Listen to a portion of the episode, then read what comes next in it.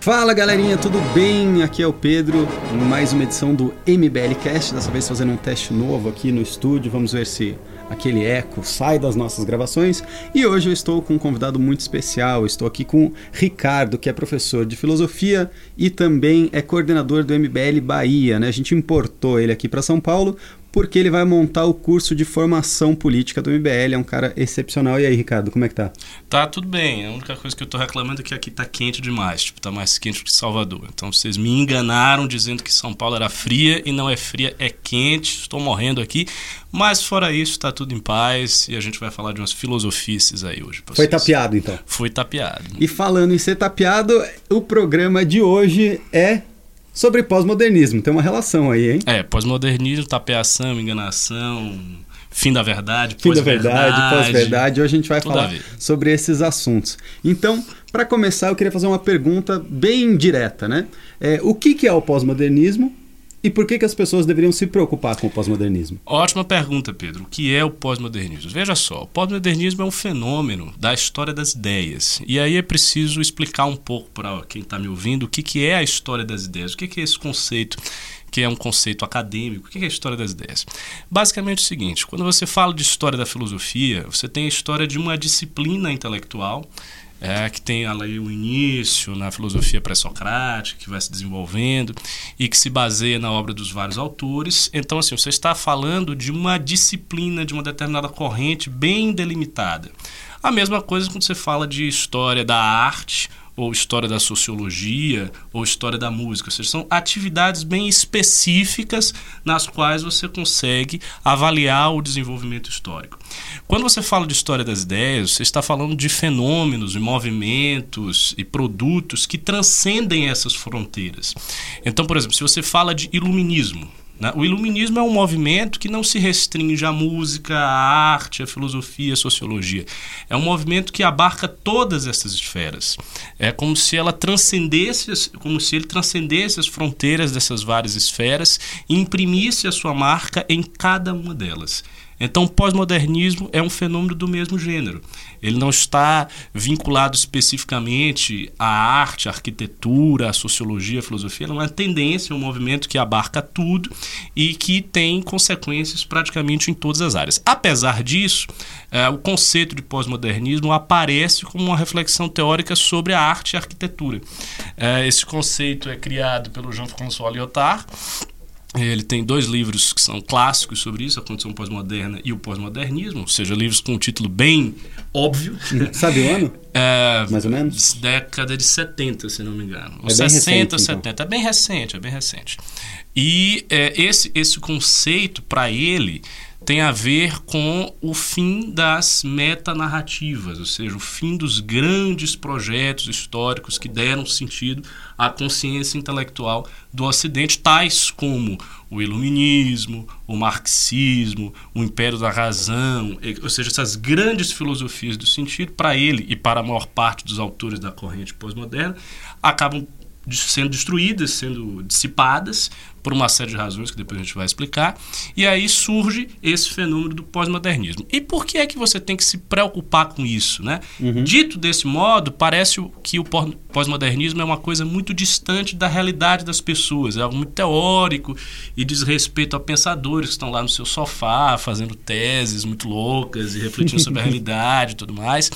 Mas na verdade não é. Como ele é um movimento que eu acabei de dizer, um movimento de história das ideias, um movimento que tem consequências em todas as esferas, ele também vai ter consequências nas esferas práticas da vida humana. É, por exemplo, é, o modo como a gente se relaciona um com o outro tem a ver com pós-modernismo. As relações de gênero e sexualidade, todas elas são marcadas pela influência do pós-modernismo. Até o próprio capitalismo, tal como ele se configura atualmente, é marcado pelo pós-modernismo. Ou seja, o pós-modernismo pervade todas as esferas e, portanto, tem diretamente a ver com a sua vida. Né? Uhum. Não significa que você deva se tornar um teórico, um filósofo, um sociólogo, nem nada disso, mas o tema é interessante. Às vezes, até para você entender qual é a origem histórica de certas coisas que você vê por aí e às vezes não sabe essa origem, não entende por que, que elas apareceram e que acaba sendo mais claramente definido quando se fala em pós-modernismo, quando se coloca esses fenômenos na categoria do pós-modernismo. Perfeito. Mas se a gente puder sintetizar para as pessoas que estão ouvindo, o que, que ele defende? Qual é, o, né, qual é a visão de mundo do pós-modernismo? É, basicamente é o seguinte: é, se ele é pós-modernismo, ele vem depois do modernismo. E ele se define pela antagonização, pela antítese do modernismo. O que, que define a sociedade moderna? A sociedade moderna geralmente é definida como uma sociedade secularizada, em que há um império da razão, em que há um desenvolvimento tecnológico, progresso científico, no intuito de dominar a natureza e tornar a natureza, digamos assim, mais é, facilmente adaptável às necessidades humanas. E com isso você tem toda aquela filosofia é, da razão, da racionalidade, de que a racionalidade deve descobrir as verdadeiras finalidades dos seres humanos, que com, essa, com esse conhecimento você consegue levar a sociedade para bons caminhos. E assim nesse nesse espectro, nesse âmbito, você tem tanto a filosofia liberal, que é uhum. aquela que a gente segue, quanto a crítica a ela, por exemplo, o marxismo. O marxismo faz parte desse ciclo da modernidade. Por quê? Porque ele tem um grande projeto estruturado definido. Qual é o grande projeto? A sociedade socialista. Como é que ele enxerga isso? Ele enxerga de maneira objetiva. Ou seja, nós estamos indo em direção a essa sociedade, existe um sujeito revolucionário que vai levar a cabo esse processo. Esse sujeito revolucionário tem a sua missão histórica bem definida. O que é o pós-modernismo? Pós-modernismo é a antítese disso. É a ideia de que esses projetos fracassaram. Hum. De que você já não tem mais como estabelecer uma finalidade unívoca para o ser humano que eh, todas as questões relativas à verdade e objetividade são questões caducas, ou seja, não, não dá mais para estabelecer um critério único de verdade, um critério único do que é legítimo ou ilegítimo, e isso caracteriza uma fluidez de todos esses aspectos. Então, basicamente, é isso que o pós-modernismo defende. Bem interessante. E então, outra coisa que eu ia perguntar aqui para você é, quais são os maiores pensadores desse, dessa visão de mundo, né, do pós-modernismo, que são é, nomes aqui que acredito que você vai falar, que a maioria das pessoas já ouviu falar, né, em passando, assim, ah, já ouvi falar desse cara e não sei o quê, mas que não entendem muito bem por que, que ele é importante. Se puder falar um pouquinho dos mais importantes e por que, que eles são importantes? Pronto. É, os pensadores mais importantes do pós-modernismo nem sempre se definem como pós-modernos. Uhum. É importante salientar isso. O pós-modernismo é um conceito bastante discutido dentro e fora da academia e não há um consenso quanto à efetiva existência do pós-modernismo. Então, alguns pensadores que flertam com a ideia de pós-modernismo acabam dando um nome diferente. Por exemplo, o Gilles Lipovetsky, que é um pensador importante nessa corrente, considera que não há pós-modernismo, que há uma hipermodernidade porque ele enxerga o processo de estetização da cultura, de sociedade do espetáculo, de fluidez das relações, como um processo que vai exagerando, exacerbando as características da própria modernidade. Uhum. Então ele interpreta o pós-modernismo numa clave continuista, exacerbando essas características. De qualquer forma, existe uma heterogeneidade aí, porque se ele utiliza a palavra hipermodernidade para caracterizar este período, então ele está dizendo que há uma heterogeneidade a partir da exacerbação das características originárias da modernidade. Uhum. O Jean-François Lyotard, que eu já citei, é um pensador clássico do pós-modernismo, assim também o Jean Baudrillard, e ambos os pensadores são franceses e têm uma ideia de descontinuidade mesmo. Para eles, há uma nova fase histórica caracterizada por esses traços que eu salientei. É, outra escola que, embora não seja exatamente pós-moderna, tem a ver com o assunto, porque é, tem contribuições importantes para entender o fenômeno, é a chamada Escola de Frankfurt, a chamada teoria crítica. É, existe um ensaio clássico do Walter Benjamin, hum. em que ele é, discorre a respeito da obra de arte na era da reprodutibilidade técnica. Ele diz que a obra de arte perdeu seu halo, perdeu a sua aura que tinha no século XVIII, no século XIX e até no início do século XX e foi subsumida pela ideia de uma reprodução contínua. Então, por exemplo, hoje, se você pega aí qualquer gravação de um clássico, você pode reproduzir isso indefinidamente. E quais uhum. são as consequências disso? A primeira consequência, que a gente está tão habituado que a gente nem enxerga como uma consequência, é o seguinte: você pode controlar a sua apreciação da arte da seguinte maneira. Imagine que você está, você quer ouvir, sei lá, uma obra de bar. né? ou uma sinfonia de Beethoven. Você pode ouvir um movimento e parar. Uhum. Você pode estar tá ouvindo enquanto você está lavando roupa. Você, você tem pode... art on demand. Isso, exatamente. Você pode estar tá ouvindo em qualquer circunstância, você pode parar aquilo ali, você pode voltar, você pode ouvir um trecho. Ora, tudo isso que nos parece tão natural, não era. Uhum. Né? Numa época anterior aos meios artificiais de reprodução da música, isso era impossível. Né? Mesma coisa com a arte visual. Imagine que você quer, sei lá, ver uns quadros de Velázquez que estão no Prado. Então você abre lá o site do Google e bota o quadro e você fica ali olhando aquela, uhum. aquele quadro. E a qualquer momento você pode parar, você pode estar fazendo outra coisa, você pode estar olhando o quadro, conversando com uma pessoa. Então tudo isso quebra aquela sensação é, de descontinuidade que havia entre a vida normal, cotidiana, e a apreciação estética. E quais são as consequências disso? Uhum. São várias. É, por exemplo, uma consequência psicológica óbvia desse processo é que a arte passa a perder esse halo, essa aura, né? porque uhum. se torna uma coisa Mundano. banal. A segunda consequência é a concentração diminui muito. Porque como você coloca a música, a arte, num contexto de velocidade, de rapidez, a concentração na apreciação estética diminui muito. Você não tem aquela coisa de você sair da sua vida cotidiana para ficar lá, apreciar e depois parar. Outra coisa é a novidade da arte diminui. Vou dar um exemplo. É, e isso o ouvinte também pode fazer, pode fazer esse teste. É, experimenta, por exemplo, ficar um mês sem ouvir música nenhuma. Só assim, aqui tiver no, no seu ambiente. e tal. Não ouça, não ouça nada, nada, nada, nada. Passe um mês sem ouvir nada. Eu fiz isso uhum. e vi a consequência. Depois de um mês, quando você vai ouvir, aqui, o deleite que você sente ao ouvir aquela música é muito maior. Muito maior do que você está ouvindo sempre. E aí dá para você imaginar aqueles povos antigos que tinham pouco acesso a isso. Então, tipo, você ir ao teatro e ouvir uma ópera deveria ser para uma pessoa que não está habituada a tipo, um, um grande evento da vida dela, uma coisa muito mais impactante, impressionante do que você estar tá ouvindo música picotada o tempo todo. Uhum. Então, essa é uma das consequências. Então, você pode citar também o Walter Benjamin. Da escola de Frankfurt, mais propriamente dita, existe reflexão interessante a respeito do pós-modernismo com Habermas. O Habermas tem uma visão um pouco diferente dessa que eu acabei de trazer.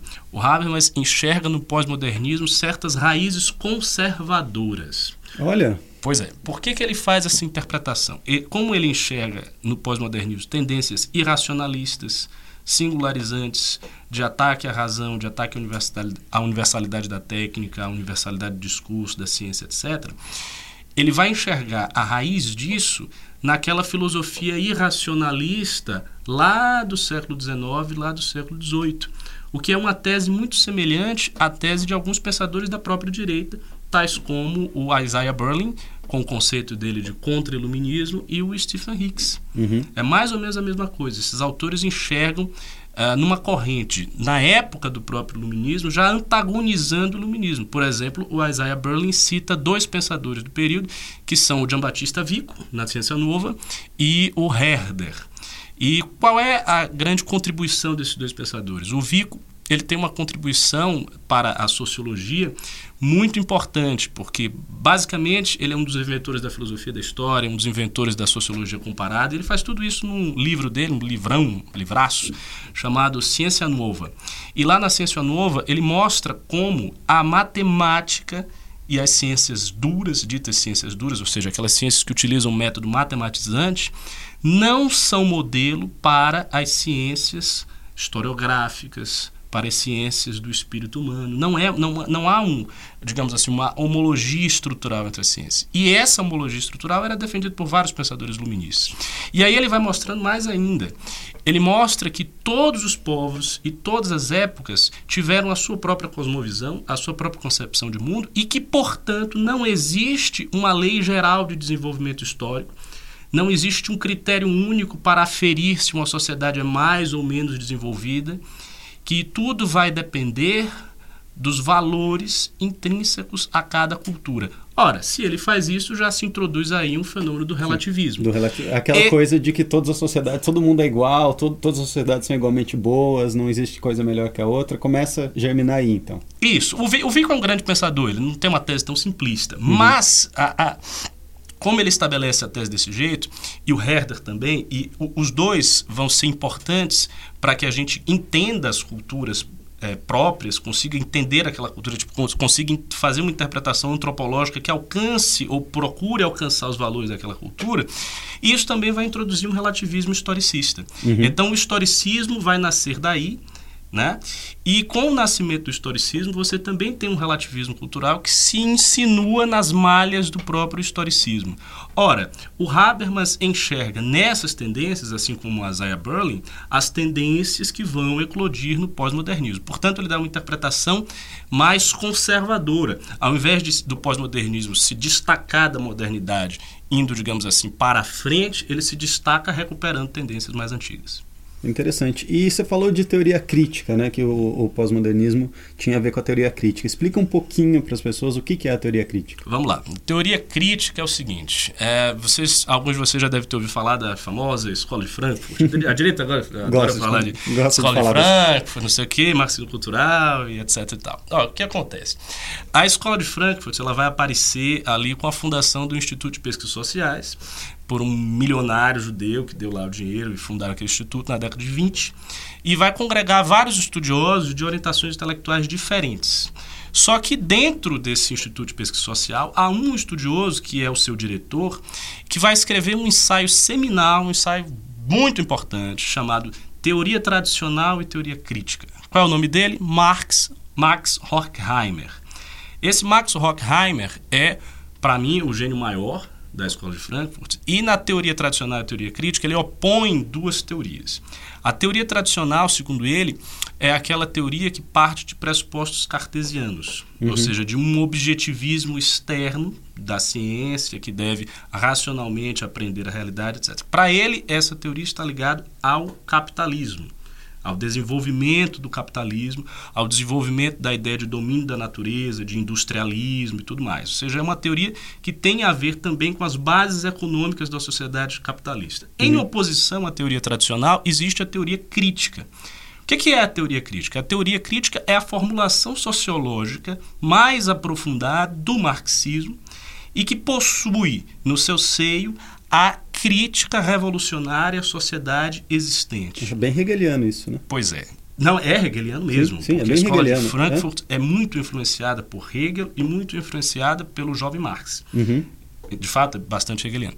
Então, ele tem essa ideia, desenvolve nesse ensaio as características básicas da, da teoria crítica e uh, a escola de Frankfurt se torna, de fato, a escola crítica ou da sociologia crítica. E é basicamente isso: é uma crítica radical de toda a sociedade existente, uh, tendo uma influência grande das reflexões sobre arte, estética, do messianismo judaico. Vários desses pensadores da escola de Frankfurt eram judeus, ainda que fossem judeus secularizados, mas eram judeus.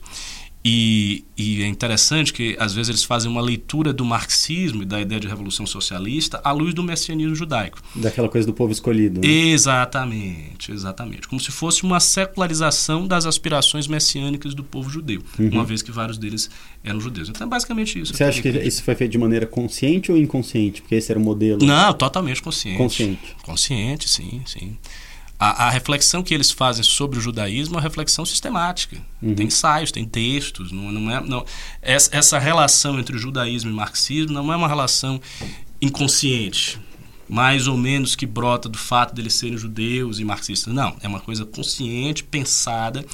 É um grande especialista do judaísmo, o Gershom Scholem, foi também uma pessoa que teve diálogo com esses caras. Uhum. Né? Então todos eles estavam ali imbuídos daquele mesmo ambiente de reflexão judaica.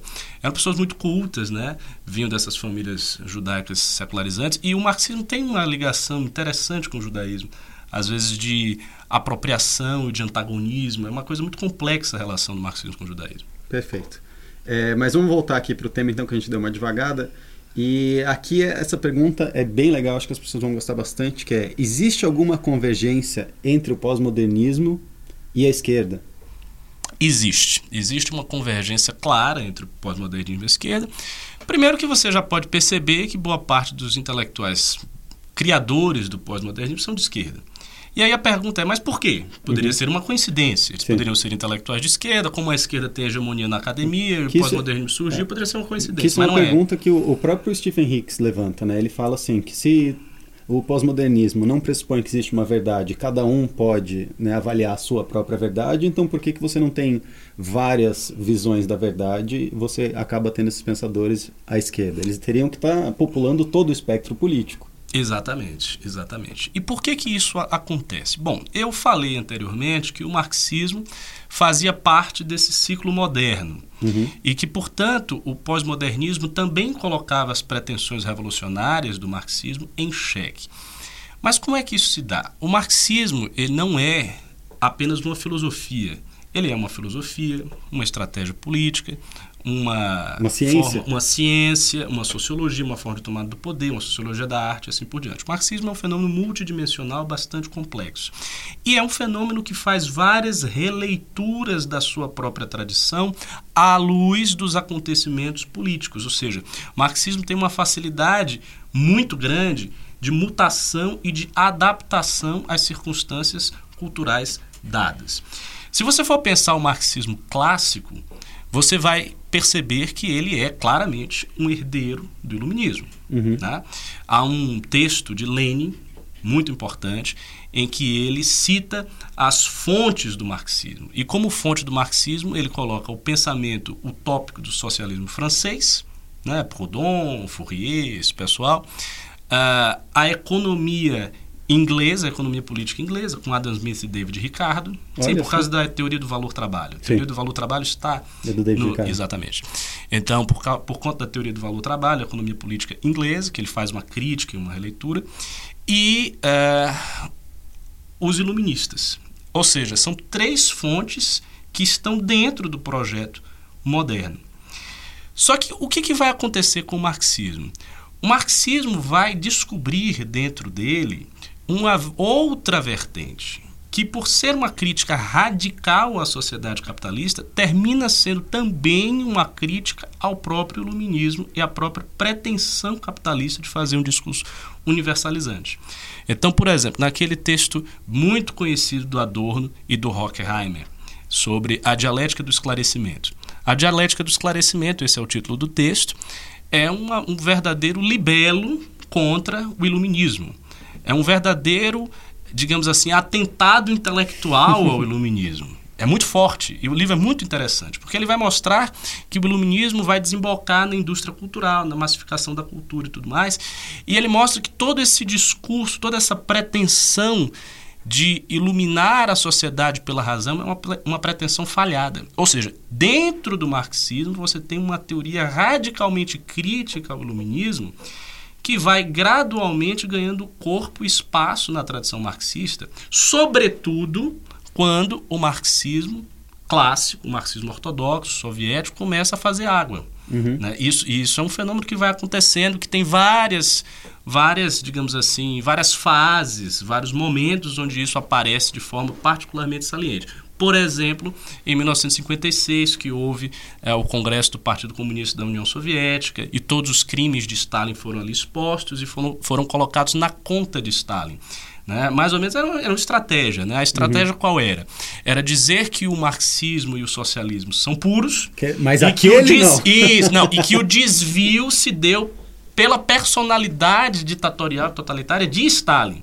Ou seja, era uma interpretação individualista aos desvios do socialismo, o que é completamente estranho, porque o socialismo se caracteriza, enquanto sociologia, por buscar os fatores mais gerais, mais essenciais, as leis Sim. fundamentais, as estruturas, e não por dar explicações históricas na clave de indivíduos que são assim ou assado. Mas, de fato, eles fizeram isso no Congresso da União Soviética, e esse foi um marco de enfraquecimento do marxismo soviético. Uhum. Claro que o marxismo ocidental e a escola de Frankfurt já existiam, né? já estava lá desde a década de 20.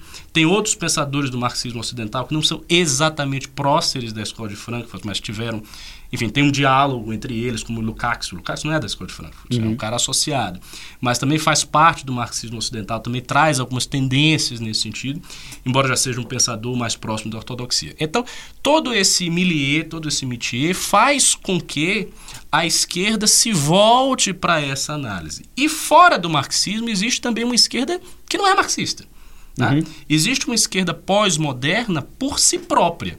A gente não pode nunca. Isso às vezes a, direita incorre neste erro, que é confundir esquerda com socialismo e socialismo com marxismo. Não, são, são conceitos é, que estão, digamos assim, uns dentro dos outros. A esquerda é muito mais abrangente do que o marxismo é, e o socialismo também é mais abrangente do que o marxismo. Então, existem vertentes do socialismo que são vertentes não marxistas. O marxismo uhum. está dentro do socialismo, é uma vertente. Então, eu estava falando, existem várias correntes do socialismo que não são marxistas e várias correntes de esquerda que não são socialistas. E, por conta disso, existem vertentes da esquerda que são efetivamente pós-modernas, que fazem uma crítica ao capitalismo a partir de pressupostos que nada devem à tradição marxista, que no máximo fazem um diálogo externo a essa tradição. E aí vem a questão das minorias, né? uma coisa bem interessante, que geralmente as pessoas associam o pós-modernismo à luta em prol das minorias, a questão de gênero, a questão de raça e tudo mais. E tem realmente a ver. Por quê? Como eu falei, o pós-modernismo derruba essas, esses grandes projetos. E com essa derrubada, ele também derruba as grandes categorias. Hum. Então, o marxismo se articula todo em torno da categoria exploradores explorados. É uma coisa quase bíblica, né? remete àquela ideia de exaltados e humilhados, dos primeiros e dos últimos e tudo mais. Né? E todo se articula em torno dessa categoria: exploradores, explorados, classe opressora, classe oprimida, a classe que detém os meios de produção, a classe que não detém os meios de produção, que é espoliada dessa, e esta classe é o sujeito revolucionário que vai operar a revolução. Ora, com a queda dos grandes projetos também vem a queda das grandes categorias. Essa categoria ela vai gradualmente se tornando menos importante tanto na reflexão teórica quanto na estratégia da esquerda. Então, ao invés de você fazer um discurso em que você vai falar de economia, de exploração, de mais-valia, de tudo isso, de classe social e tal, você muda, aí você faz um discurso que você vai falar de gênero, de sexualidade, de raça, uhum. de outros assuntos, de outras categorias menores e mais pulverizadas que dentro do marxismo clássico serão sempre interpretadas à luz dessa primeira e mais básica exploração de classe. E dentro do pensamento da esquerda pós-moderna, não necessariamente. Uhum. Então, por vezes, a esquerda pós-moderna coloca a questão de classe, digamos assim, para escanteio e focaliza mesmo em outros conflitos. E essa é uma decisão que obedece a dois imperativos. Obedece tanto ao imperativo teórico, desse que eu estou falando, quanto a também uma questão de imperativo tático. É, a esquerda percebeu que a, o desenvolvimento do capitalismo acabou por favorecer as próprias classes, digamos assim, oprimidas, o proletariado. Então houve uma melhoria nas condições de vida de toda a população. E isso fica bem claro nos países de primeiro mundo. Então você tem, por exemplo, um padrão de consumo muito mais elevado hoje do que há 150 anos atrás, do que há 100 anos atrás. Uhum. Como eu estava dizendo, como você tem um padrão de consumo muito mais elevado, um padrão de vida mais elevado, expectativa de vida, enfim, todas, todas aquelas características, todas aquelas uh, aqueles medidores, digamos assim, de DH e tudo mais, é, que, que, qual é a consequência? A consequência é que há um arrefecimento natural do impulso revolucionário da classe trabalhadora. Uhum. Ela, digamos assim, se acomoda àqueles privilégios que a burguesia cedeu com finalidades táticas de tirar o seu aguilhão revolucionário. Essa é a leitura marxista. marxista né? Eu não concordo com essa porra. Sim. Não concordo com esse negócio de jeito nenhum. Mas, enfim, essa é a leitura marxista. Então, o que acontece? É uma acomodação da classe proletária. Como o, o, os estrategistas veem que isso ocorre, o que, que eles fazem? Eles transferem esta luta política para outras esferas, para outras áreas, onde eles enxergam posições mais cruas. Uhum. Então eles transferem isso para a sexualidade, transferem isso para a disputa entre homem e mulher, feminismo, macho. Não, não que não exista um feminismo anterior ao pós-modernismo, existe. feminismo é um fenômeno iluminista. Uhum. Lá, lá, a Mary Wollstonecraft, que foi a primeira feminista, era uma sujeita lá do iluminismo. Mas a leitura do feminismo atual é muito influenciada pelo pós-modernismo. Ela meio que vem na ambiência do pós-modernismo. Então há essa transferência, transferência para a questão de raça, transferência para a questão de gênero, e sempre no intuito de aumentar a fluidez. Isso fica muito claro com a questão do gênero. Hum. O gênero dá para fazer uma reflexão bem interessante sobre isso. Porque, veja, é, classicamente você tem dois sexos, homem e mulher. Mas quando você vai para as teorias de gênero, você não tem dois gêneros. Tem né? 50 Você tem 50. E, e, e, tipo, às vezes, ah, é três, é quatro. Não, não, não. São inúmeros. Tem um que eu gosto muito, eu queria saber o que era, porque eu gostaria até de ser, tipo, dois espíritos. Ah. Tipo, o nome do gênero é dois espíritos. Isso é uma coisa, tipo, religiosa, metafísica, né? Você tem um espírito lá é. de mulher e um outro espírito de outra coisa, e ao mesmo tempo são dois espíritos. É uma coisa muito louca, muito estranha. Então, assim, você tem vários gêneros, vários gêneros. E o que, qual é a consequência disso? Significa que você está picotando a sexualidade humana em mil categorias. Então, novamente, isso é pulverização. E qual, qual fluidez, o objetivo político multiplicidade. Disso? Bom, o objetivo político eu enxergo é o ataque mesmo à família. A uhum. noção de família tradicional, de família burguesa. É dizer que tudo isso é uma opressão terrível, entendeu? E que, na verdade, é um, seria um esforço de limitar a múltipla expressão da sexualidade humana, a múltipla identificação com vários gêneros possíveis, uhum. né, na moldura de uma famíliazinha tradicional e burguesa. Que é a tese do Marcuse.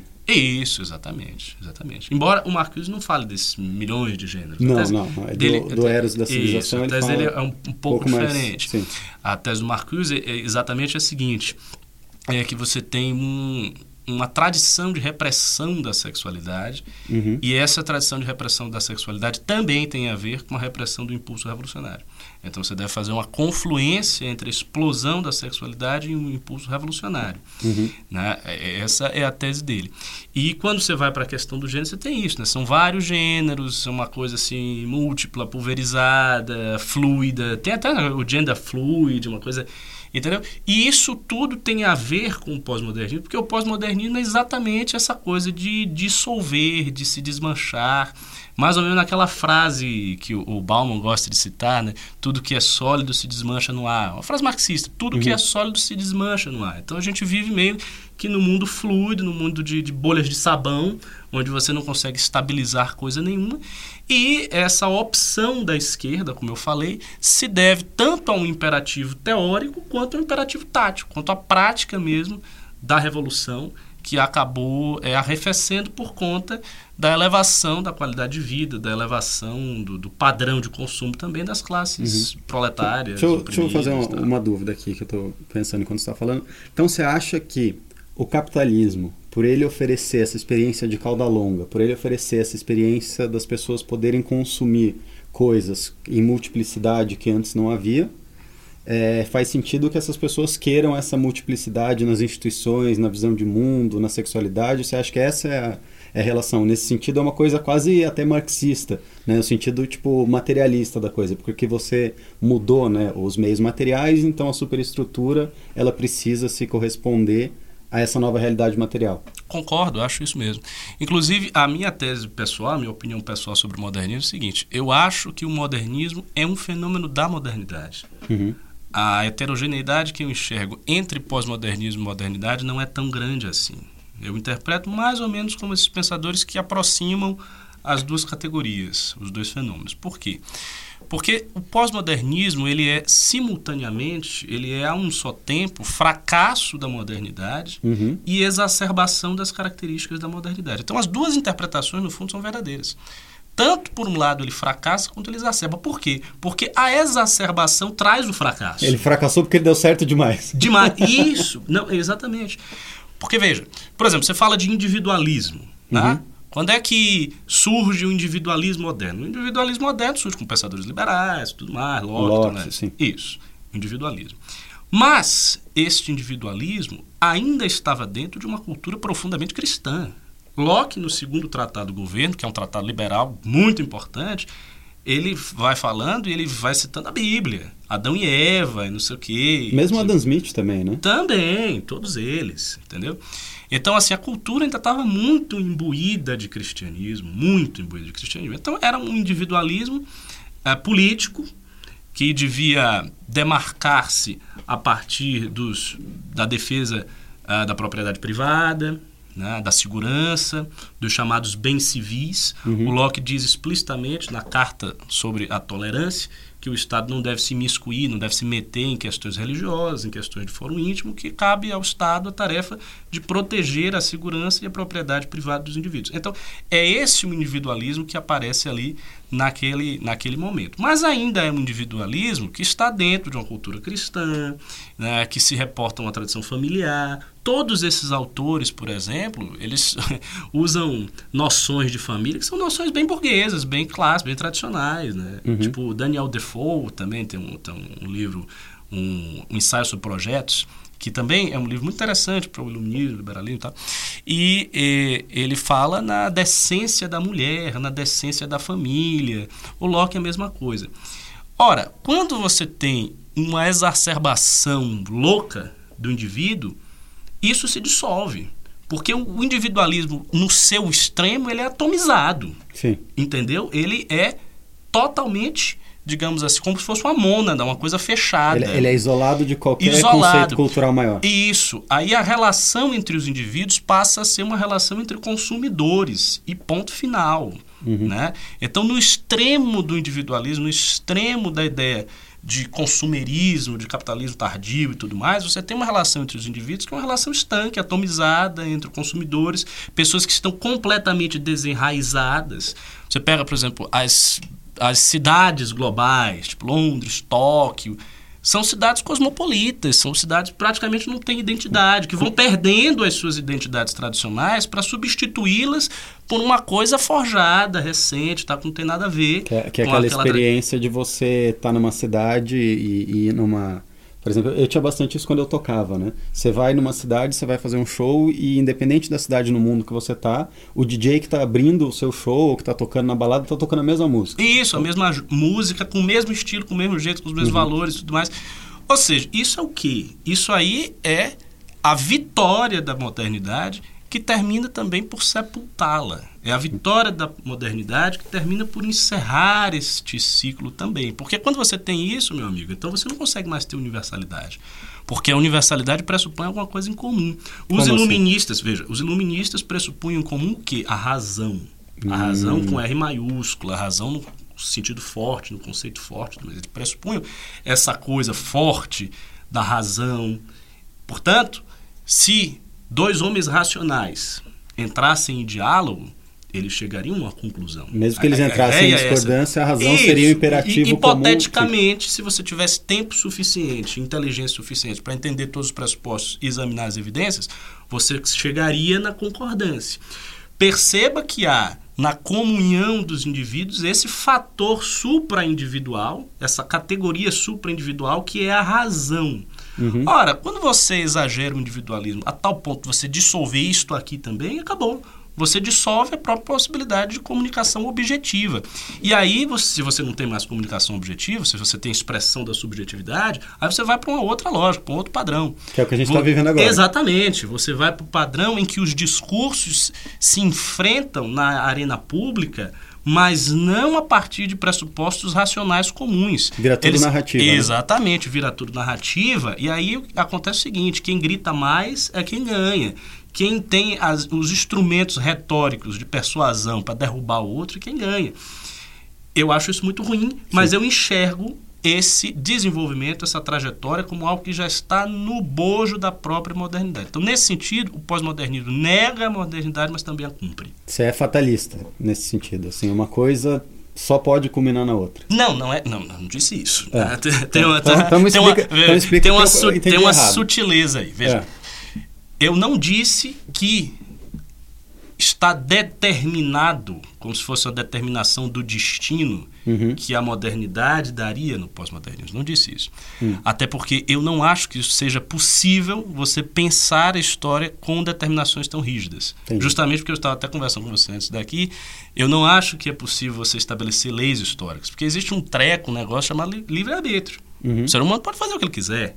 Ele tem essa liberdade. Pode surgir uma coisa nova, pode surgir um fenômeno to totalmente diferente que você não consegue prever hoje e que vai alterar a sociedade como um todo de uma maneira como você nunca sonhou. Isso é possível, para mim, sempre. Então, assim, não há é, na trajetória que vai da modernidade ao pós-modernismo uma determinação objetiva. Agora, uma vez que essa trajetória já ocorreu, você pode retrospectivamente examinar essa trajetória e enxergar os ciclos dela. Mas você faz isso como historiador depois, Entendi. a posteriori. Você olha a coisa depois, enxerga, examina e aí você descobre, digamos assim, as leis. Mas não é que você descobriu leis, você descobriu regularidades a posteriori do fenômeno. Isso dá para fazer. Uhum. Então eu acho que o pessoal da filosofia da história se confunde porque não acha que isso é suficiente para você, desse ponto temporal, fazer uma previsão para daqui a 500 anos a partir de leis. Eu não acho. Eu acho que todas as previsões são intuitivas. Todas uhum. elas são passíveis de engano porque existe um negócio chamado liberdade humana que você não pode excluir da história. Perfeito. Tá, vamos seguir mais uma pergunta aqui do nosso roteirinho. É, deixa eu ver onde a gente está. Ah, essa é, é que a gente já meio que falou sobre ele, né? Que era o, os atores que criticam o modernismo e que eles acham que o modernismo fracassou. É, e como eu estava dizendo, existem vários autores que acham que o modernismo fracassou e que o pós-modernismo é a celebração desse fracasso. Uhum. É o uhum. resultante desse grande fracasso da modernidade. Eu, pessoalmente, não, eu não, não, não diria exatamente que a modernidade fracassou eu acho que naquilo que ela tinha de mais ambicioso, naquilo que ela tinha de mais grandioso, ela fracassou. Por quê? O projeto iluminista, ah, não, se você examinar os autores do período, Kant, Condorcet, Voltaire, tudo mais, o projeto iluminista não era um projeto simplesmente de melhoria das condições materiais de vida, não era uma coisa modesta. A ideia é que realmente você chegaria ao ponto onde as pessoas fossem maduras, racionais. Era uma coisa utopista, tinha um elemento utopista aí. Uhum. Esse elemento não, não apareceu, não, não se configurou. Por exemplo, uh, hoje em dia, boa parte das populações em qualquer democracia moderna são alfabetizadas. Sim. Isso é uma coisa extraordinária à luz da história, né? Uhum. muito extraordinária. Se você pegar a sociedade pré-moderna, 80%, 90% da população era analfabeta.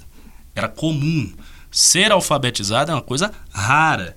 Hoje em dia, não ser alfabetizado é considerado um problema de educação pública grave. Uhum. Então, espera-se ou se supõe que todas as pessoas devem saber ler. Ah, tudo bem, muito bem. Mas o que, é que elas estão lendo? Elas estão lendo porcaria. não, não, é, não é. Tipo, elas sabem ler, mas elas leem lixo. É assim. Uhum. Então, se, se, você for pegar as pessoas que leem coisas boas sistematicamente, você vai ver que é 5%, 3% disso aí. Você disse que a. É muito pouco. Assim, a porcentagem não mudou. Não, a, a porcentagem de pessoas alfabetizadas não, não, mudou. A, a, a porcentagem de assim, pessoas que leem coisas boas, eu não creio que tenha mudado muito. Entende? Uhum. Então, por exemplo, você tinha nas sociedades pré-modernas uma elitezinha que lia, mas lia o que? Lia Homero, lia os clássicos. É, era aquela cultura, não tinha outra coisa. Não, não tinha uma cultura pop. Não tinha um folhetim, né? Apareceu no iluminismo. Apareceu, apareceu nesse período. Jornais, folhetins, Sim. apareceu exatamente nesse período. E apareceu justamente com a imprensa, com a popularização da escrita e tudo mais. Ou seja, é um fenômeno que está junto. Uhum. Então, é, a modernidade não imaginava que as pessoas hoje estariam lendo 50 tons de cinza. Desculpa aí quem gosta, mas não imaginava. Tipo, se você fosse perguntar, se você voltasse no tempo, tivesse, voltasse lá e perguntasse a Kant o que, que ele acharia do mundo daqui a 300 anos, ele diria que as pessoas estavam lendo Kant. tipo, que as pessoas não teriam a subcultura que elas têm hoje em dia, embora sejam alfabetizadas. Uhum. Né? Esse é um ponto. Segundo ponto, os iluministas achavam que nós estávamos entrando numa época de paz e concórdia. Parecia, porque tipo, você tem aquele contraste grande com as épocas anteriores, onde praticamente todo ano tinha guerra. Sim. Tinha guerra toda hora, guerra por motivos religiosos, guerra por motivos expansionistas. Você pega a história da Europa, a história, também a história do Islândia, que seja, você vai ver que é uma grande sucessão de guerras, muitas e muitas guerras. Aí tem essa ideia. Ah, nós vamos entrar numa época de paz. Mas isso, isso é, é, fato histórico que, devido ao capitalismo, assim, o, o interesse né, da população humana por guerra tem diminuído. Sim, tem diminuído, mas você teve a Primeira e a Segunda Guerra Mundial, né? Sim. É? E mais, você teve a Primeira e a Segunda Guerra Mundial depois da Belle Époque. Na época que todo mundo achava que o mundo estava pacífico, está tranquilo. É interessante. O pessoal que foi na Primeira Guerra Mundial, tem relatos da época, é um negócio muito louco a galera foi achando que ia ser uma besteira, tipo. Uma guerra curta. Uma né? guerrinha, uma Sim. coisa. As pessoas foram alegres para a Primeira Guerra Mundial. As pessoas foram alegres, tipo, foram exultantes, um negócio diferente. É sério, tipo, uhum. tinha festas para ir à Primeira Guerra Mundial. Porque elas não tinham noção. Elas achavam que ia ser uma guerrinha. E não foi. Foi uma coisa, uma atrocidade, uma guerra que matou milhões. Foi uma coisa terrível.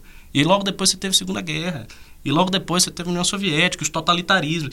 Ou seja, o século XX, você pega o século XX, foi um século de guerras e de coisas terríveis, do surgimento da bomba atômica. Ou seja, não é isto aqui não é compatível com aquela ideia de paz e concórdia universal, né, que o Kant vai colocar lá no livro dele, A Paz Perpétua. Olha o nome do livro. A Paz Perpétua. Que paz perpétua? Não teve paz perpétua. Teve uhum. guerra no século XX e guerra pesada. Aí tem outros pensadores hoje, né, luministas. Seu Fukuyama, que fala que acabou é, a história. É, mas ele já disse que está errado. Está errado, não, ele já se refutou. não acabou. né? Tem outros pensadores que imaginam, não, mas agora a gente está entrando. Eu não acho que está entrando, eu não acho que isso vai acontecer. Então, esses grandes valores utopistas que se encontram no seio da modernidade, esses eu acho que fracassaram. Por outro lado, a modernidade também conseguiu muita coisa importante, muita coisa boa. Uhum. É um fato, por exemplo, que hoje a gente vive com muito mais conforto do que vivia um medieval. Pô. Na, na, na Idade Média, 80%, 70% das crianças morriam mortalidade infantil era absurda, mortalidade de parto era absurda, as doenças, pragas, fome generalizada, é, deficiência nutricional. Na aristocracia, tinha deficiência nutricional na aristocracia. Não, nós não vivemos isso. Uhum. A gente não sabe. A, até quem é pobre, na verdade, não sabe o que é, que é a pobreza de um leproso na época medieval. Tipo, é Sim. muito mais radical. Uma coisa brutal, difícil até de imaginar. Então, todas essas benesses que provieram da Revolução Industrial e tudo mais, também as benesses políticas, isso foi uma conquista. Isso as, é uma pessoas, conquista. as pessoas estão lendo 50 tons de cinza porque elas querem hoje, né? É, exatamente, é, exatamente. E é outra, e outra, é, o século XX conheceu o totalitarismo. E o totalitarismo, o totalitarismo é o fenômeno mais autoritário, mais drástico do poder. Nunca nenhuma tirania antiga foi comparável ao totalitarismo. Então, nesse sentido, a modernidade tem, digamos assim, uma, uma grande chaga, uhum. que é o totalitarismo. No entanto, é, a forma política dominante da modernidade é a democracia liberal. E na democracia liberal você tem uma coisa fantástica, que é o seguinte: você poder falar o que você quer, você poder fazer as críticas que você quer. Participar tem gente, tem gente abestalhada que acha que isso é uma besteira. Não, mas não tem democracia de verdade, não tem nada a ver, porque aí vem com as, umas teorias assim pseudo-sofisticadas para dizer que, que o poder está na Sim, é verdade, existe, existem constrangimentos na democracia liberal, existe propaganda, exi existe uma série de coisas que você pode criticar, mas o fato é o seguinte, você consegue estar onde você está e falar essas coisas. Uhum. Né? Sim. Se você tivesse numa tirania antiga, você não conseguiria. Entendeu? Você não teria nem meios, porque não tinha imprensa. Né? Você, você imagina o que era a divulgação de ideias sem a imprensa. Então é muito diferente. E, e as pessoas não conseguem, às vezes não conseguem imaginar isso aí. Uhum. Entendeu?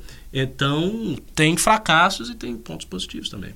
Perfeito. E outra pergunta que eu queria fazer é por que, que você acha que essa visão de mundo pós-moderna ela se tornou hegemônica na academia, né? No, no, na academia? Na academia, nas universidades, nas faculdades. É, ela se tornou hegemônica na academia pelo seguinte, como eu falei, é, como o pós-modernismo tem a ver com a tática da esquerda, e a esquerda é hegemônica na academia, houve uma junção dessas duas coisas. Disse, né? a esquerda já era hegemônica. Já era hegemônica na academia e o pós-modernismo entrou ali, digamos assim, no trilho da esquerda hegemônica na academia. E, e mais do que isso, é, a academia é uma, é uma, coisa interessante, né? Porque é, todas as teorias mais modernas, as mais contemporâneas, elas tendem a ter mais espaço do que teorias mais antigas. Uhum. Como o pós-modernismo é um fenômeno mais recente, é meio que natural que ele acabe assumindo um certo, um certo peso atualmente. Se vier daqui a pouco, por exemplo, uma outra corrente que seja muito forte e que restaure, seja corrente para restaurar o pensamento medieval, sei lá, botar uma coisa assim absurda. E aí essa teoria é muito nova, ela começa a congregar vários pensadores interessados nela, o pessoal começa a escrever artigos, e daqui a pouco isso aí se torna é. hegemônico. A própria novidade da teoria favorece a sua então, força. Você acha que a academia está sujeita à moda como claro, a própria moda, como o estilo literário, como qualquer outra coisa? É parte da, da natureza sim, humana buscar sim, justamente o, o espírito do tempo. Assim. É, tá totalmente sujeito à moda, sim, a modismos. Com certeza, a, a academia é totalmente permeável a isso. Uhum. Entendeu? Não é só isso, mas também tem esse componente. Perfeito.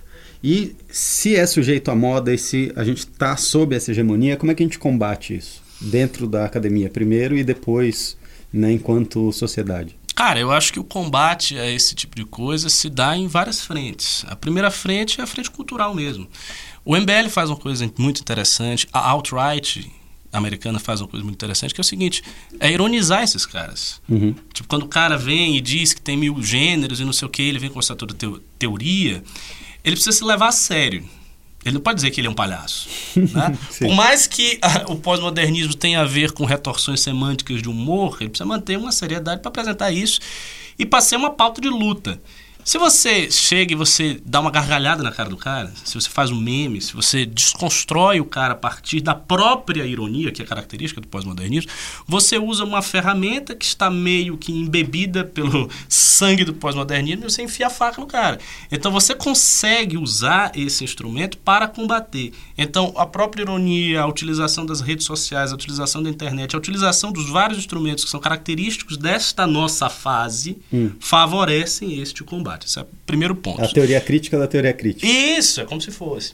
O segundo ponto é, na academia, o que você vai fazer na academia? Academia, o negócio é o seguinte, é, é, a academia é como se fosse uma seita secreta, é um negócio difícil de você entrar. É, porque tem as suas palavras de passe, tem as suas regras, não é simplesmente você vai lá de peito aberto e falar qualquer coisa. Não, se você fizer isso, você vai ser esculhambado por todo mundo, os professores vão querer te matar, vai, vai ser uma merda, né? Uhum. O que, que eu acho que a direita uh, pode fazer para combater a hegemonia da esquerda na academia? Simplesmente formar pessoas habilitadas a estarem dentro da academia, ou seja, formar historiadores, sociólogos, filósofos, etc. Aí vem a pergunta: mas como é que você consegue formar esses caras se os professores que estão na academia não têm esse pensamento? Muito simples. Você faz uma formação ideológica do cara fora da academia, tipo a gente não está fazendo um curso de formação política? Uhum. Então, você vai lá, se inscreve no curso de formação política, começa a receber aquele material, vai lendo aqueles autores, aí você entra na faculdade, você vai fazer ciências sociais. Tudo bem, você faz ciências sociais, seu professor de esquerda, não tem problema, você vai assistir as aulas dele, procura tirar 10, seja sempre. É importante, seja sempre seja um bom aluno. Não, é, e seja um bom aluno, porque se você já é um cara de direito, você tem que ser, no mínimo, você tem que ser um bom aluno, né? Você não vai lá e ainda é um mau aluno, não dá. Então, seja um bom aluno, faça o seu trabalho. Tipo, eu me formei em filosofia sem a menor dificuldade. Uhum. Eu era um bom aluno, os professores gostavam de mim, fazia minhas coisas e acabou. Então você vai lá, você tem uma postura discreta, não precisa chegar e botar uma camisa do MBL e chegar na aula e botar uma camisa Che Guevara é um assassino e sentar na frente do seu professor que cultua Che Guevara, né? Ou fazer. Não, você não precisa ter uma postura assim agressiva, a não ser que você queira fazer este trabalho. Mas se você quiser ser um acadêmico, use uma postura mais suave, mais tática. Aí você vai lá, você termina, pá, faz o seu mestrado, vê um, um, orientador que não seja tão esquerdista ou com o qual você tem alguma afinidade para além das questões de dicotomia política, faz o seu trabalho e presta o concurso. E pronto, e entra. Uhum. Porque tem um negócio interessante. Aqui você é servidor público, portanto, você tem estabilidade. Até, eu não sei se o Bolsonaro vai manter a estabilidade dos servidores, não sei. Uhum. Mas enquanto mantiver, você tem estabilidade. Então, uma vez que você está lá dentro, para tirar é difícil. Você tem que fazer uma coisa Sim. muito bárbara, tem que matar um aluno, tem que tipo, fazer uma coisa assim muito absurda. Então, meu amigo, você entrou, ninguém lhe tira. E aí lá dentro, você pode ser um professor que tenha uma postura também discreta, mas que faça o seu trabalho. Você pode, por exemplo, abrir um curso de extensão sobre conservadorismo acadêmico. Ah, vamos lá aqui falar sobre conservadorismo. Você não precisa atacar o marxismo, não precisa fazer nenhum tipo de palhaçada, não precisa criar nenhuma confusão. Você simplesmente faz um curso acadêmico. Ora, quanto mais pessoas fizerem isto, quanto mais pessoas seguirem esta receita, mais gente dentro da academia a direita vai ter. Uhum. E quanto mais gente dentro da academia a direita vai ter, mais contraste com a hegemonia ela tem. Se você fizesse isso tudo em uma universidade, se você fizesse isso sistematicamente na USP, Vai lá, concurso após concurso, a direita vai ganhando, vai ganhando, vai ganhando. Daqui a pouco o espera a direita. Acabou. Entendi.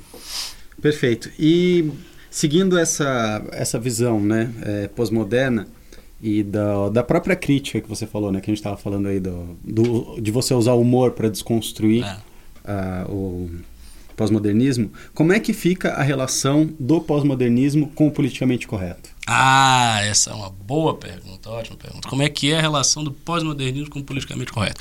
Bom, para a gente responder essa pergunta, é preciso entender o que é o politicamente correto. O que, uhum. que é o politicamente correto? O politicamente correto é uma, uma ferramenta retórica né, feita para amoldar o discurso do outro. Uhum. Né? E, e, é importante dizer que é do outro. Por quê? Porque a esquerda não é politicamente correta, no fundo. Imagina, tem o, não Lula é. lá falando que é, como é que é Pelotas é polo exportador de viados. Não, e não só isso, e não só isso, porque quando o Lula faz isso, eventualmente surge uma crítica, mas mais do que isso. Você veja, o, o Ciro Gomes chamou o Holliday de capitão de, do mato, Sim. né? Disse, ó, oh, esse capitãozinho do mato e tal. E a esquerda aplaudiu. Por quê? Porque o uso do lugar de fala pela esquerda é um uso estratégico. Então, se você é viado e você não é esquerdista, você perde seu lugar de fala. Tipo, ah, mas eu dou a bunda todo dia. Problema seu, você perde o lugar de fala. Ah, mas eu sou mulher, não interessa, você perde o lugar de fala. Acabou. tá dando de então, trouxa. Então, isso, problema teu. Então, assim, é, é, um uso tático do politicamente correto. Portanto, uhum. o politicamente correto também é uma arma retórica e que tem a ver com essa noção do pós-modernismo de fim da razão e de discursividade, de narrativa. Por quê? Porque se tudo é discurso, então o discurso mais forte é o que ganha. Uhum. E o, que, o que, que eles fazem para o politicamente correto ser uma tática? O que eles fazem? Eles impõem um padrão de moralidade que não é um padrão de moralidade objetiva, é um padrão de moralidade subjetiva, grupal. E esse padrão de moralidade é imposto a partir do grito. Então se criou o politicamente correto a partir disso. certos grupos de pressão organizados que supostamente defendem minorias pegam o discurso que eles querem, que lhes é conveniente, e impõem ao resto da sociedade como algo que é politicamente correto. Ou seja, o próprio nome já é uma, já é uma palhaçada. Uhum. Politicamente. Como assim politicamente correto? Para quem, né? Para quem? Para qual visão política? Isso. Politicamente correto é correto para política por quê? Não dá para fazer política fora desse discurso? Não. Isso é uma forma, na verdade, de você usar a moralidade como política. Uhum. Então você usa a moralidade como política. Aí esse sujeito faz lá um discurso e parece machista, né? Já começa, não, esse cara é machista, esse cara é machista. E aí o que acontece? Como as pessoas normais, que não são de esquerda, in, começam a introjetar esses valores, elas se sentem agoniadas com aquela crítica. Elas introjetam esse valor. Então hoje as pessoas quando criticadas e chamadas de preconceituosas, elas ficam mais culpadas do que se elas fazem uma coisa, se elas são chamadas, sei lá, desonradas. Uhum. Ninguém tá ligando para honra né? Uhum. Eu, tem coisas antigas na, na, na, moralidade, sobretudo valorizadas na moralidade católica, cristã. Tipo, virgindade. Virgindade é uma coisa valorizada na moralidade cristã, porque você não deve fazer sexo antes do casamento, principalmente as meninas. Né? Ora, se você diz, ah, você não é virgem, a menina tá cagando e andando para isso. Agora, se você diz, olha, você está é sendo preconceituosa. Ai, meu Deus, preconceituosa, é que eu. Ou seja, o valor que ela tem dentro dela não tem nada a ver com o valor da religião cristã. Tem a ver com esses valores que esses caras estão impondo. Uhum. Então, isso é uma forma de substituição da moralidade a partir de uma tática política. É uhum. É isso. Bem, bem interessante. E então eu queria saber justamente isso, né? É como que essa visão de mundo a partir do momento que ela já alterou os valores, né, vamos partir do pressuposto que ela já fez essa mudança, igual você falou, ela já alterou os valores morais. Aí como que ela se manifesta no mundo, né, nas nossas relações humanas? Além disso, da menina que vai lá e se sente mal quando ela é chamada de preconceituosa, aonde mais no nosso dia a dia a gente encontra as consequências dessa, digamos assim, superestrutura de pós-modernismo? Pronto, vou dar uns exemplos que vão esclarecer bem isso aí. Hum. Tem uns clichês atuais que são muito pós-modernos. Tipo, você entra lá na discussão, você vem com todos os argumentos, você cita dados, papapá, você está bem na discussão. E aí o seu interlocutor chega e lhe diz: Não, mas essa é a sua verdade. Essa é a tua verdade, a minha verdade é outra. Não faz sentido, né? De, não, do ponto não, de vista não. filosófico não faz sentido, porque a verdade precisa ser uma só mas para aí, ser verdade. Mas aí é que está lido objetivamente. Sim. Se você está no pós-modernismo, na noção de pós-verdade, na noção de verdade subjetiva, de verdade a partir do discurso, se não há mais uma verdade, não. Esse clichê tem a ver. Você perceba como o clichê, cada um tem a sua verdade, é um clichê profundamente pós-moderno. Uhum. É claro que o cara que está falando isso nunca leu Lyotard. Uhum. Mas ele sente as coisas como se fosse. O eco pra das ele, ideias do Leotard Isso, é um eco dele. que vem, porque para ele não existe essa coisa, ah, uma verdade objetiva. Não, cada um tem a sua verdade. Por que cada um tem a sua verdade? Porque cada um tem a sua subjetividade. Então, subjetividade e verdade se tornam a mesma coisa. Isso é um clichê tipicamente pós-moderno. Uhum. Outra coisa... Deixa eu só, é... só pedir um favor ah. aqui. É, para as pessoas que ouvirem isso, como que você refuta de, de, um jeito simples, uma refutação curta, porque assim, eu tenho certeza que todo mundo ah. que está ouvindo a gente já deve ter ouvido alguém, está numa discussão, está no bar, está alguma coisa, o cara vira e fala, não, mas essa é a sua verdade, a minha verdade é outra. Como você refuta isso objetivamente? Muito simples. Se o sujeito diz, não, essa é a minha verdade, essa é a sua verdade, cada um tem uma verdade, não sei o que, você pergunta, não, mas isso é verdadeiro? Hum. Aí vai dizer, é verdadeiro, não para mim acabou. não, acabou. Mas ele vai virar e falar, mas isso é a sua verdade. Não. Você, você cai nesse Não, não, não, não, não, não, não. Ah. O que você vai dizer que não é verdadeiro é esta perspectiva. Uhum. Ele vai dizer, não, mas cada um tem a sua verdade. Eu vou dizer, não, para mim é uma verdade objetiva. Ah, não, mas essa é a sua verdade. Não, eu estou dizendo que para mim é uma verdade objetiva. Você, ou seja, você está querendo me forçar a admitir que a verdade é subjetiva uhum. para concordar com você para dizer que a minha opinião de que a verdade é objetiva é subjetiva. Só que eu estou dizendo que não é. Acabou. Veja, todo tipo de discussão que vem tão relativista assim, cai num problema muito sério que o Aristóteles já mostrava ironicamente lá na metafísica, nos textos antigos dele, que era o seguinte: quando você não aceita o princípio de não contradição, Aristóteles dizia o seguinte: olha, se você não aceita o princípio de não contradição, então é o seguinte, você não sabe se você cai, se você for pisar num buraco, você vai cair ou não vai cair. Então pise. Porque quando você pisar, você vai cair, você vai ver. tipo. a coisa quem, era essa. Quem, quem, era aquele cara do poste que, que chutou o poste para provar que o poste existia? Teve, não sei. Teve, não teve um cara desse, eu não, eu não lembro agora. É, mas é tipo isso. É, é, mais ou menos, ah, eu não acredito nas leis científicas. Tá, pula aí da janela. Uhum. Se joga lá, do décimo andar. Você não acredita? Você não acha que não tem gravidade, não tem lei científica? Na ah, física, né? Não é? Então lá, pula. Entendeu? É, é, tipo, isso é uma performance retórica, mas que cala a boca. A pessoa sim, fica sem sim. graça. Perfeito. Então dá pra você dar uma refutação a partir disso aí. Aonde mais é. a gente tem exemplos? Aonde mais você tem exemplos do pós-modernismo? Você tem exemplos também na família, no modo como as pessoas se relacionam umas com as outras. O, o Zygmunt Bauman, que é um sociólogo bem conhecido, tá? não gosto muito, acho da que sociedade meio... líquida. É, tá, que tudo é líquido. Líquidos. Não, é interessante. Para ele, ele gosta da palavra líquido. Então, sociedade líquida, pós-modernidade líquida, amor líquido, microfone líquido, MBL é líquido também todo mundo é líquido. E ele gosta muito disso, e ele usa esse líquido justamente para remeter, é uma metáfora imagética, né? para remeter a ideia de que as coisas são fluidas. Né? E os livros do Bauman têm muito sucesso, a galera gosta. Gosta, um, gosta. Sucesso sim. popular, inclusive. Sim, sim. E por quê? Porque ele vai mostrando lá que, de fato, as relações amorosas, por exemplo, são muito líquidas. Hoje em dia as pessoas se relacionam com Tinder. Uhum. botam lá o Tinder, o rap, e começam a falar virtual. Ou seja, é, é totalmente pós-moderno. É pós-moderno porque você utiliza uma tecnologia de comunicação a partir da internet, totalmente o capitalismo tardio. É pós-moderno porque geralmente são relações muito rápidas, uma coisa muito superficial. Você tem conhece rapidinho, oferta, papapá, né? tem muita oferta. Pô, vou dar like, like, like, like, like, like, ah, peguei, não sei. Então, esse modo de se relacionar um com o outro parece uma troca de mercado.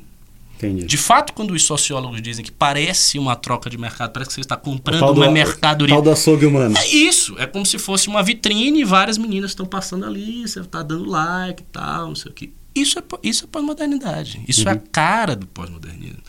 Então, a maneira, a própria questão da obra de arte que eu acabei de falar, falei no, no início né, do nosso podcast, é, a gente vê a arte hoje também de maneira muito rápida. Você está ouvindo uma faixa de música, você para, você vai fazer outra coisa, você vai ali, não sei o quê, depois você ouve de novo, você está tá na academia e está escutando.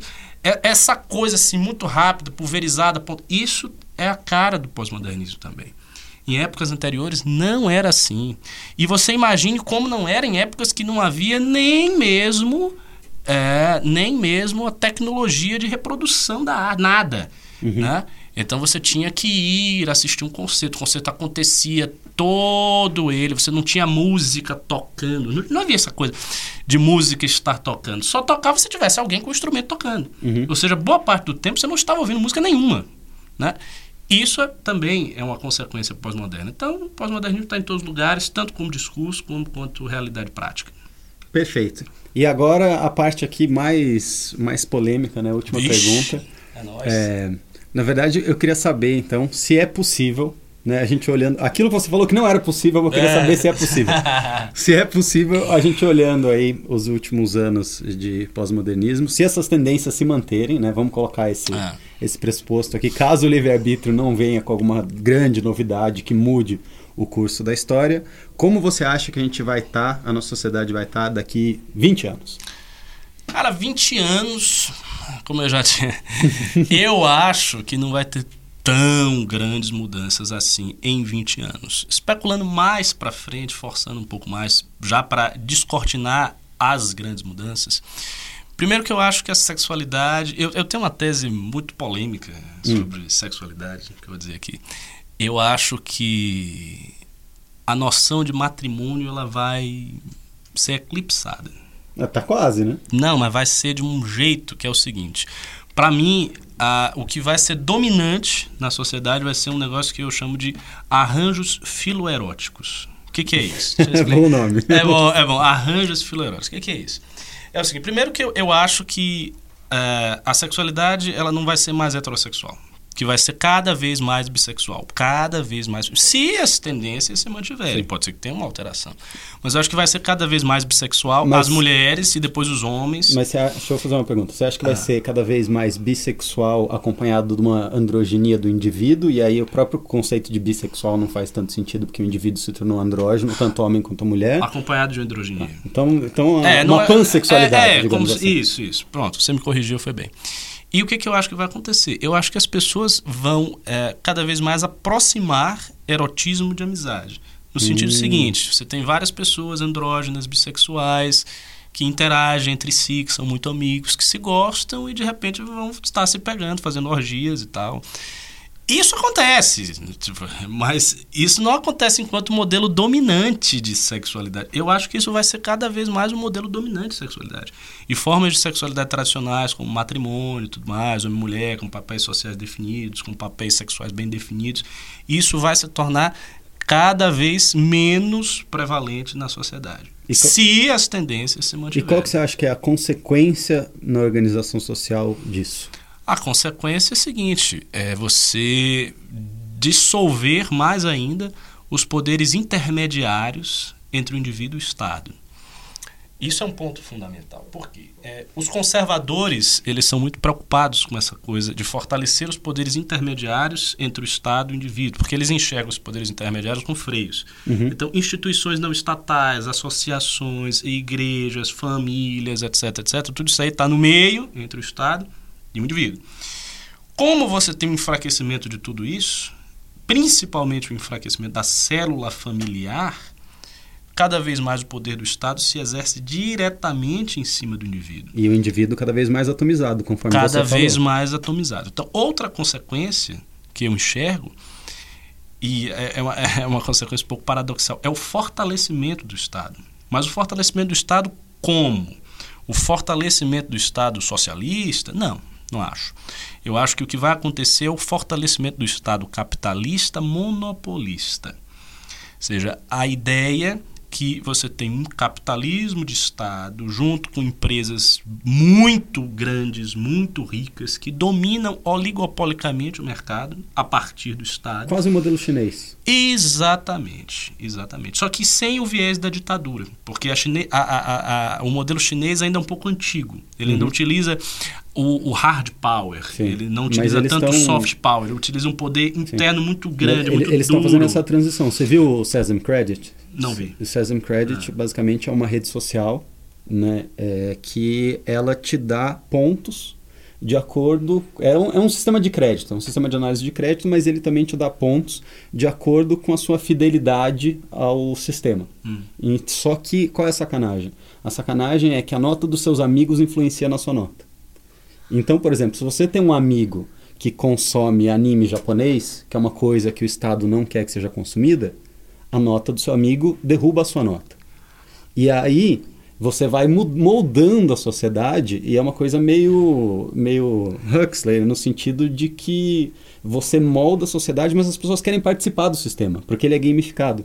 Cara, isso é genial. É, tipo, é, o, cara, é, o cara assim, que é inventou uma, isso coisa, é, um gênio do mal, né? É um tipo, gênio do mal. É a coisa, tal, foi a coisa mais assustadora que eu vi nos últimos Genial. E isso me lembra muito um episódio de Black Mirror. Sim, sim. Black Mirror tem um tem, episódio, tem episódio assim. que é a menina, a ruivinha sim. lá, que tem um negócio de um. Parece um Tinder, como exato, se fosse, né? Exato. E ela chega lá para as pessoas e todo mundo dá nota. É, mas Aí, tipo, você fez uma coisa. Inclusive, você... esse do Black Mirror, grande chance de ter sido influenciado por, pelo Sesame Credit, que já está sendo testado é, na China. E é, é um. Pois eu, é. Eu concordo, eu acho que Pronto, eu, eu, acho que são coisas desse tipo Sim. que vai acontecer. Então a tendência é essa, né? Eu acho que o padrão de consumo e o padrão de riqueza vai aumentar muito.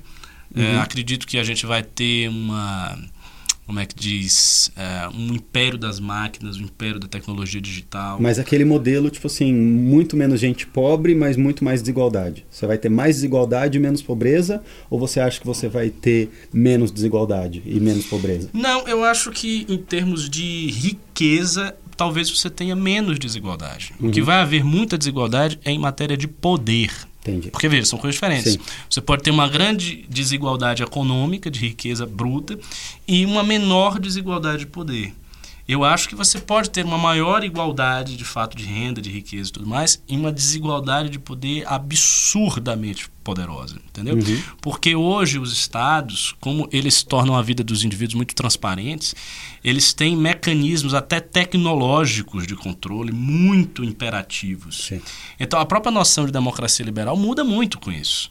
Né? Quando você tem um mass media e tudo mais, essas formas de controle altamente sofisticadas, isso muda, porque você fica transparente perante e, e o Estado. Vai, e você vai criando esses conceitos de politicamente correto, é só ver né, o que acontece, por exemplo, sei lá, quando você tem um caso como o do Cossielo, por exemplo, que você pega tweets que o cara fez há 4, 5 anos destrói atrás. a vida do cara por causa disso. Cara. Exatamente. É como se...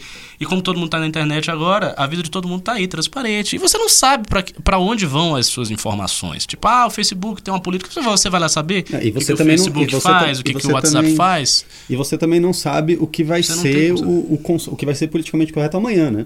Isso, hoje, hoje uma coisa que você é. fala pode ser completamente aceitável, daqui a 10 anos pode, pode não ser, exatamente. e as pessoas podem usar esse seu registro é, online para destruir a sua vida no futuro. Lógico, porque embora o pós-modernismo seja tão historicista, sob um outro aspecto ele também é muito eternalista. Tipo, uhum. ah, agora mudou o critério moral, então você vai ser punido e por coisas né? de 50 anos. Não, é o que está acontecendo com toda a literatura Sim. A galera tá fazendo censura literária a partir Sim. de valores modernos. Tipo, ah, porque Monteiro Lobato parecia a favor. É verdade, é verdade. Não, sim, mas é outro contexto. Ah, não interessa. É. Tipo, não, não, importa qual é o contexto. Se você falou uma. Se um pensador é um teve eterno, uma né, postura X há mil anos atrás, se hoje a sociedade considera que aquilo é deletério, então você é culpado. Uhum. Ponto. Ele é culpado. Ponto final. Quer dizer, isso é uma forma eternalizante e totalitária de, Concordo, de, de sim, sim. moralismo, entendeu? De uhum. moralismo amoralista. Então, eu acho que são essas tendências. É uma fluidez sexual muito grande, é o Estado imperando sobre o indivíduo, é, é, esse capitalismo das grandes empresas monopolizadoras. Eu acho que a, essa noção clássica do laissez-faire, do liberalismo, do pequeno médio, eu acho que isso é uma coisa, é, é, entre aspas, ultrapassada. Não falo uhum. ultrapassada porque é uma coisa boa, é uma coisa Sim. em que eu acredito. Sim. Mas eu acho que não faz parte, digamos assim. Das ideias vencedoras. Das ideias vencedoras. A não ser que a gente consiga enfim, fazer uma. Mudar a balança. Mudar a balança, né? O Perfeito. que eu não sei se vai acontecer. É, Mas é um futuro bem sombrio, né? É um futuro é, bem exato. sombrio. Mas, enfim, muito obrigado. Foi muito boa a conversa. E eu queria que você fizesse um encerramento aí para as pessoas que estão ouvindo. Pronto. Você desse um recado para a galera. É, foi, foi tão sombrio, né, que o meu recado é desista da vida, nada vai dar certo. Seja niilista. Seja niilista. Só o cinismo salva. Não, o meu recado é o seguinte: é, se você está assistindo isso aí, você se interessa por esses assuntos, me procure. Olha lá no Instagram, fazer uma propaganda. Claro, né? claro. Bote lá, arroba Ricardo Almeida MBL. Procure lá, faça perguntas sobre livros.